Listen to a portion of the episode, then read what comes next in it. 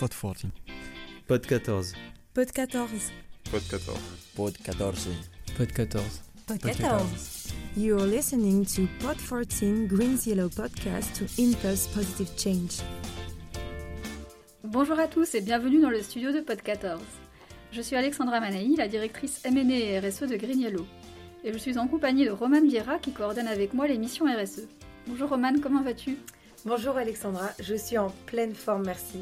Le mois de mai, c'est un vrai renouveau, avec le retour du soleil, les arbres en fleurs et surtout les magasins et les restaurants qui ont réouvert en France. Oui, c'est vrai qu'on l'attendait depuis longtemps et ça fait du bien. Le mois de mai, c'est aussi un mois où on célèbre finalement beaucoup d'éléments de l'innovation. On a le 16 mai en France avec la journée mondiale de la lumière, en Colombie la journée mondiale de la créativité et de l'innovation. Et du coup, ça nous a donné l'envie de vous parler d'innovation. C'est quelque chose qui est de notre ADN et que nous avons hérité de notre maison mère Casino. C'est vrai que chez le groupe Casino, il a vraiment un esprit pionnier qui est une tradition très forte. Et euh, dès les années 1900, par exemple, on a vu que l'entreprise a développé des plans d'action sociale à destination de ses employés, avec en 1904 le lancement d'une caisse de prévoyance et d'assurance décès, en 1905 la création d'un service médical et pharmaceutique, où on a encore aussi vu les primo-familles nombreuses et bien d'autres innovations pour ses employés. Oui, et puis euh, Casino a aussi développé la livraison à domicile. Euh, Pierre Guichard avait euh, rapporté des États-Unis en 1947 le concept du magasin en libre service. Mais il ne faut pas oublier que Grignello est justement une idée disruptive qui est née en 2007 au sein de l'immobilière Casino. Alors, retour en arrière en 2007. L'immobilière de Casino se pose la question d'utiliser les surfaces euh, en haut des magasins et de les valoriser. En parallèle, on assiste à l'essor des énergies renouvelables, et notamment en France, tout un élan de subventions pour pouvoir soutenir le solaire. Et c'est ainsi que Grignello est né et installe en 2008 son premier site en toiture sur un centre commercial de Casino. Grignello ne s'arrête pas là. Après avoir exercé en France sur l'ensemble de ses magasins son pouvoir magique solaire, Grignello part à l'étranger, se déploie dans un grand nombre de pays, et puis petit à petit entre dans ses magasins pour pouvoir justement aller un cran plus loin et baisser la facture énergétique des magasins. Et c'est là que naît un concept très innovant qui s'appelle le contrat de performance énergétique. Un contrat dans lequel Grignello s'engage bien entendu à réduire la consommation du magasin, mais aussi à lui assurer une performance sur le long cours. Concrètement, c'est ce qu'on appelle skin in the game, un modèle innovant et que depuis, nous n'avons eu de cesse de déployer. Et plus récemment, Grignello continue encore son élan innovant avec de nouvelles technologies. Nous avons signé un partenariat avec Meridiam et Allego pour l'installation de bornes de recharge rapide. Et en 2020, nous avons mis en service une centrale flottante à Ratchaburi en Thaïlande, ce qui fait de Grignello une entreprise à la fois agile, innovante et pionnière dans le monde de l'énergie. D'ailleurs, j'ai eu la chance de m'entretenir avec Nicolas Ullmann, le directeur innovation et nouvelles activités chez Grignello.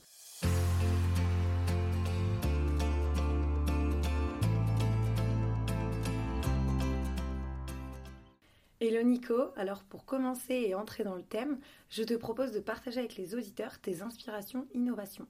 Alors sur l'inspiration, moi j'ai tendance plutôt à être inspiré par euh, des concepts ou des marques euh, ou des mouvements. Les deux exemples que j'aurais en tête, c'est euh, le domaine du sport.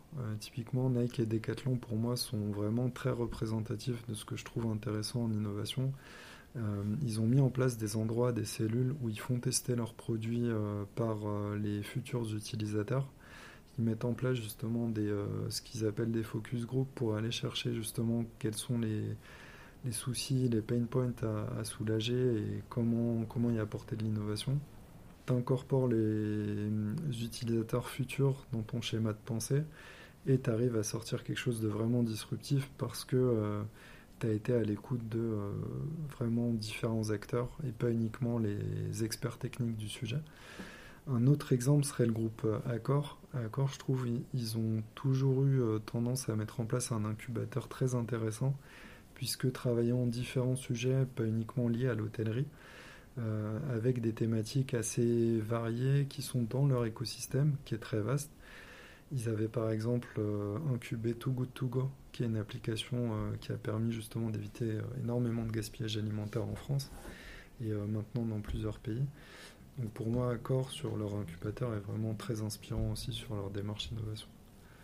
Du coup, j'ai une petite question. Euh, quelle est en fait la différence entre l'innovation et l'amélioration continue? Et comment est-ce qu'on fait la différence euh, chez Greenilo entre euh, ces deux processus? Alors c'est une, une, très bonne question. En fait, ce qui n'est pas évident sur les sujets innovation, c'est qu'on a tendance à taguer un peu tous les sujets comme pouvant être innovation. Et à mon sens, le but justement de l'innovation, c'est pas de se cloîtrer dans des cases et donc euh, pas forcément essayer de dire euh, ça c'en est, ça c'en est pas, etc. Euh, pour moi, en gros, dès qu'on apporte un changement, une valeur ajoutée, alors on est dans une démarche d'innovation en fait.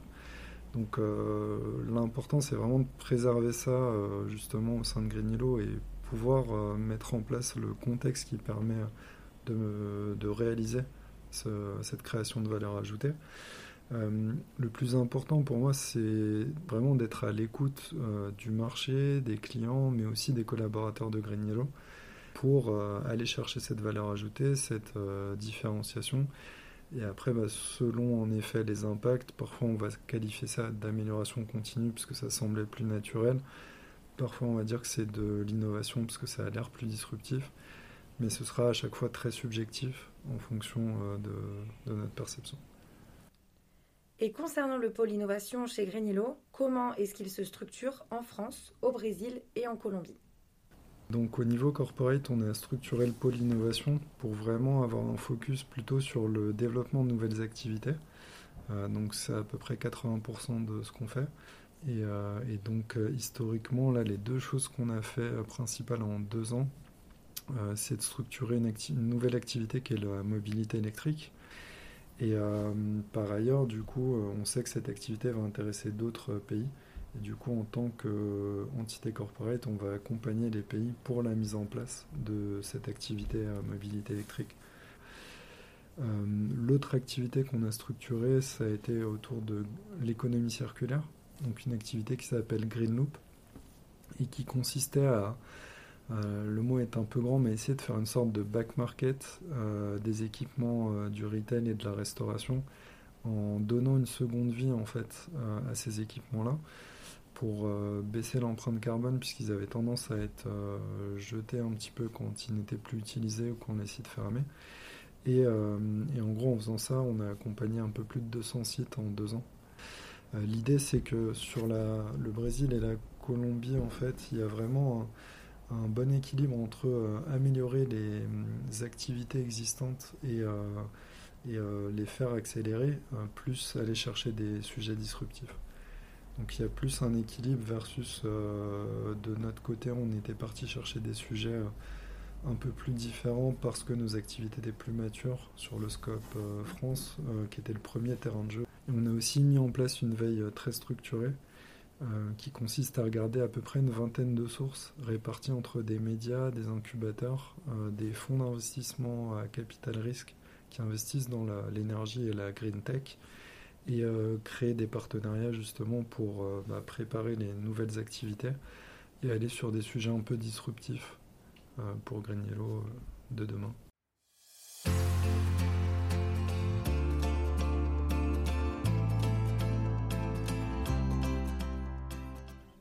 Justement, aller chercher de nouvelles idées. Ben, allons peut-être voir ce qui se passe dans les labos de recherche, puisque c'est de là que tout part. Alors moi j'aime bien prendre le panneau solaire comme exemple d'innovation technologique.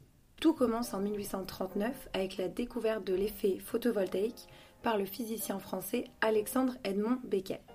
Et donc il se rend compte qu'il y a un phénomène physique qui est propre aux matériaux semi-conducteurs lorsqu'ils sont exposés à la lumière. Pour expliquer simplement cet effet photovoltaïque, en fait, il y a un photon ultraviolet qui vient de la lumière et qui va venir frapper le matériau semi-conducteur, qui est euh, dans le cas des panneaux solaires le silicium. Et donc l'atome de silicium va perdre un électron, ce qui va laisser un trou dans l'atome. Et donc cet électron qui est libre, sous l'effet euh, du champ électrique, va gagner de l'énergie, il se met en mouvement pour rejoindre une autre place, et ainsi un courant électrique se crée mais il faudra attendre 1954 pour voir apparaître le premier véritable panneau solaire avec un rendement de 6%, ce qui est assez faible avec le rendement actuel de 17%, qui a été développé par les chercheurs des laboratoires Bell. Et donc aujourd'hui, la recherche, elle se décompose en deux grands blocs, soit améliorer le rendement pour produire plus d'énergie avec moins de surface exposée, et d'un autre côté, réduire les coûts et les ressources nécessaires pour la fabrication. Oui, et c'est grâce à ces innovations technologiques que Grignello peut désormais créer des centrales solaires d'autant plus performantes et qui utilisent aussi beaucoup moins de surface au sol. De mon côté, j'ai repéré un acteur du cloud écologique qui s'appelle Carnot Computing et qui illustre très bien le concept d'innovation écosystème. Alors pour revenir un petit peu euh, sur cette start-up, euh, elle a été créée en 2010 par un ingénieur polytechnicien, Paul Benoît. Et son idée de base, c'est de décentraliser les data centers. C'est vrai que usuellement, on pense aux data centers comme des grosses entités très compactes. Et lui, justement, il prend le contre-pied de ça. Il a constaté en fait que les data centers, d'une manière générale, consomment 2% de l'énergie mondiale. Et qu'en fait, il faut une climatisation très très conséquente pour les refroidir. Et donc du coup, il se dit, mais comment est-ce que je peux finalement utiliser ces data centers qui émettent une chaleur conséquente, finalement, pour des gens qui auraient besoin de cette chaleur en parallèle Et donc ce qu'il fait, c'est qu'il va les éclater sur différents sites. Par exemple, il a mis des data centers dans des bâtiments qui nécessitent de la chaleur. Du coup, ces data centers deviennent en quelque sorte des radiateurs. Il a fait ça pour la première fois en 2013 dans des logements sociaux. Plus récemment, en 2019, euh, Carnot Computing a fait une co-entreprise d'ailleurs avec le groupe Casino euh, qui s'appelle ScaleMax et à laquelle Grignello a aussi contribué. Et l'idée, toujours la même, c'était de placer ces serveurs dans les entrepôts logistiques du groupe. Et du coup, les entrepôts récupèrent cette chaleur pour chauffer le centre logistique. Mais en plus, comme Casino et donc Grignello avaient déjà des actions d'efficacité énergétique ou de production d'énergie solaire avec ces entrepôts, cela permet d'avoir un cycle vertueux où l'énergie qui est utilisée pour les serveurs provient du groupe et repart également dans le groupe. Et maintenant, si on allait demander à nos équipes en Colombie de nous parler de leur dernière innovation d'efficacité énergétique.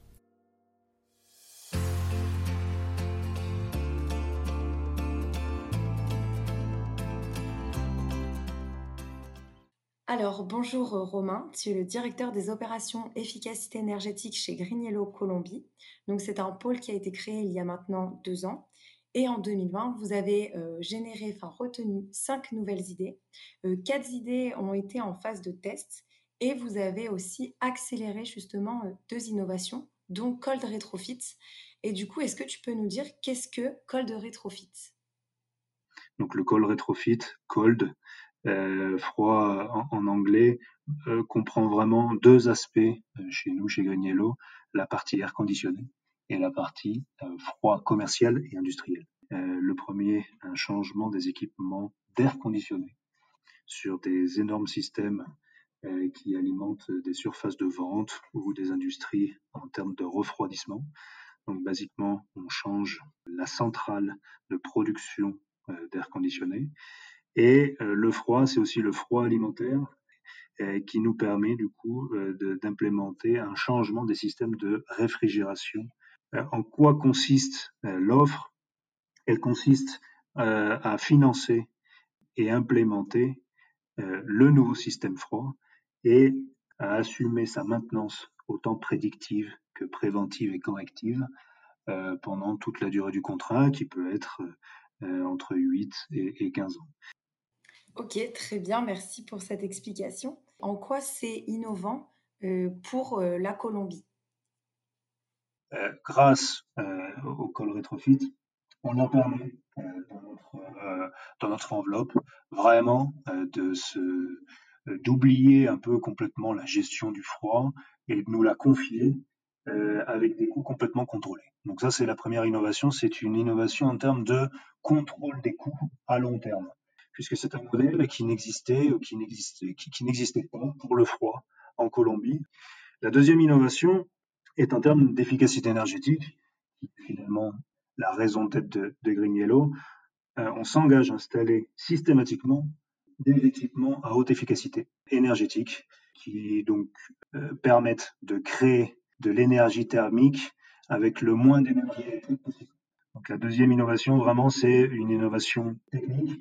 Euh, nous travaillons un peu avec tous les fabricants de telle manière à proposer à nos clients le meilleur produit s'adapte à, ses besoins thermiques.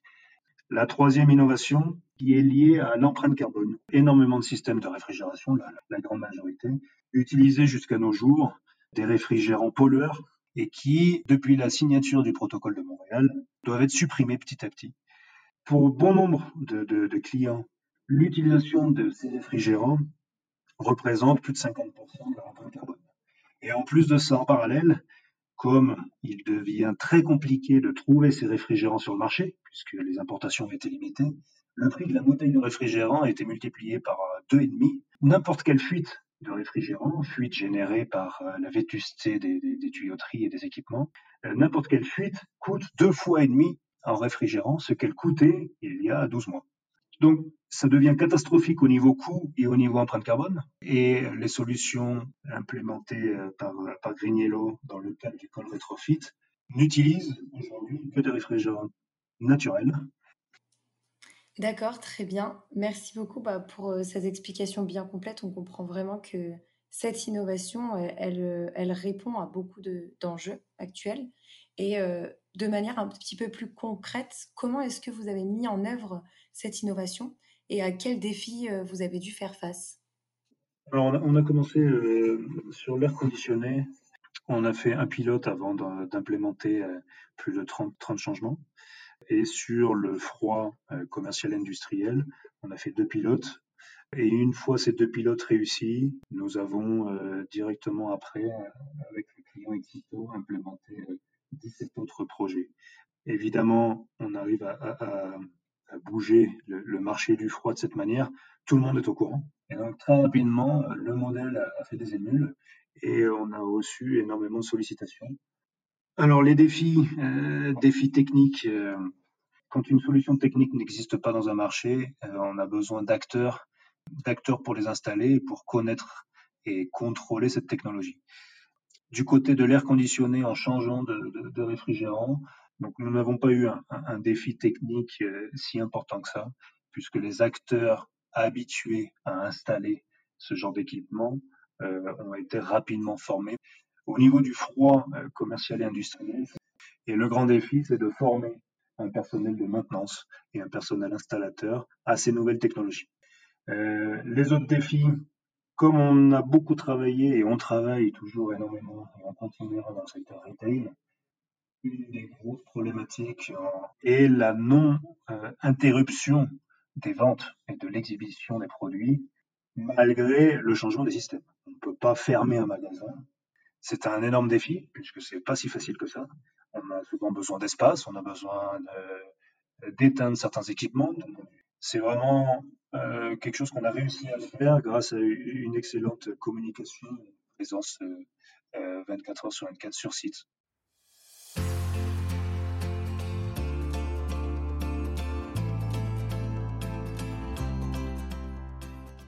Alors c'est sûr, hein, la communication, c'est vraiment quelque chose d'important. Parfois, il y a des choses qu'on prend pour acquises ou qui nous semblent évidentes, alors que pour d'autres, ça ne l'est pas du tout. Et dans le cadre de l'innovation, c'est euh, encore plus le cas, c'est vraiment très subjectif. On voit bien, hein, euh, il y a des choses qui en France nous paraissent tout à fait évidentes. Hein. Une centrale solaire, euh, c'est désormais quelque chose de très très commun. Mais dans des pays qui sont en voie de développement, ce sont encore de vraies innovations, ce sont de vrais progrès. C'est sûr que tout au long de ce podcast, on a découvert euh, plusieurs formes d'innovation chez nos fournisseurs de panneaux solaires, euh, des innovations de business model, dans nos offres clients chez Green avec notamment Call Retrofit, mais aussi des innovations à destination des populations locales. Si on prend les objectifs du développement durable, ils sont une réelle source d'inspiration pour générer de nouvelles idées. Par exemple, si on considère l'ODD numéro 3, qui est de contribuer à la bonne santé et au bien-être des populations, il y a plusieurs idées qui ont, vu le jour, comme euh, la création de puits, euh, le don de médicaments, euh, des actions sur le terrain via Médecins sans frontières, mais il y a aussi des associations qui ont été plus ambitieuses et encore plus innovatrices en se positionnant pour créer des écosystèmes viables économiquement. Oui, c'est vrai. Et puis on a rencontré il n'y a pas très longtemps l'association Mille et une fontaines qui construit, des kiosques à eau pour purifier l'eau grâce à l'énergie solaire. Et ils ont commencé euh, dans des pays qui avaient un fort besoin d'eau potable, comme le Cambodge, le Vietnam et plus récemment à Madagascar. Et leur idée euh, est assez simple, c'est qu'ils lèvent des fonds pour créer les kiosques à la base, mais ensuite les villageois et les villageoises sont formés pour pouvoir assurer eux-mêmes la production de l'eau, sa distribution et l'entretien de la station. L'eau, elle est vendue, elle n'est pas gratuite, à un prix qui est dérisoire, mais qui permet d'assurer justement la viabilité économique du modèle. Et c'est vrai qu'ils ont constaté qu'il y avait un impact sur la santé, en particulier des femmes et des enfants. Typiquement, les femmes euh, n'ont plus cette corvée euh, d'eau à aller chercher très loin, et les enfants peuvent de leur côté assister à l'école sereinement, puisqu'ils ne sont plus malades.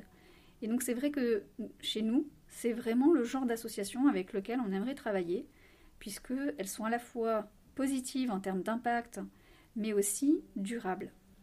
C'est pour ça, comme on vous l'a dit tout à l'heure, chez Grignello, on se considère comme agile et innovant via notre pôle innovation, euh, nos métiers, mais aussi par euh, des éventuels partenariats pour activer des leviers pour la transition énergétique afin d'avoir des bénéfices pour nos parties prenantes.